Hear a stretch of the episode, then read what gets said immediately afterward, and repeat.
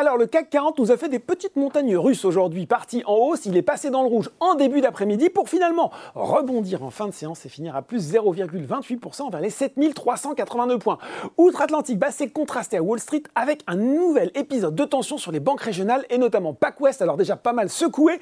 La banque cède plus de 23% en séance alors que ses dépôts ont encore chuté de 10% la semaine dernière. À noter aussi la dégringolade de 8% de Disney, le groupe qui a annoncé une baisse de 4 millions du nombre de ses abonnés à sa plateforme de streaming Disney Plus par rapport au trimestre précédent à 157,8 millions.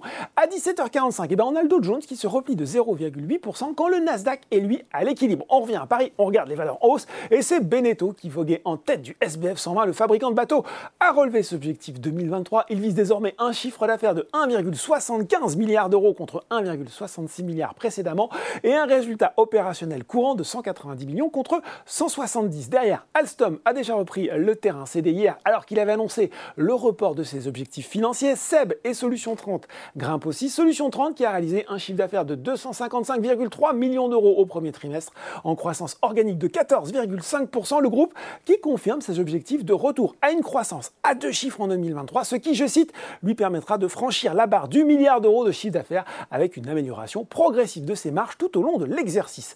Engie, lui, n'aura gagné que 0,68% malgré pourtant un premier trimestre solide l'indication que ses performances pour l'ensemble de 2023 devraient se situer dans le haut de ses fourchettes de prévision. On passe aux valeurs en baisse et puis en sur le SBF 120, on retrouve OVH Cloud qui est à nouveau sous pression.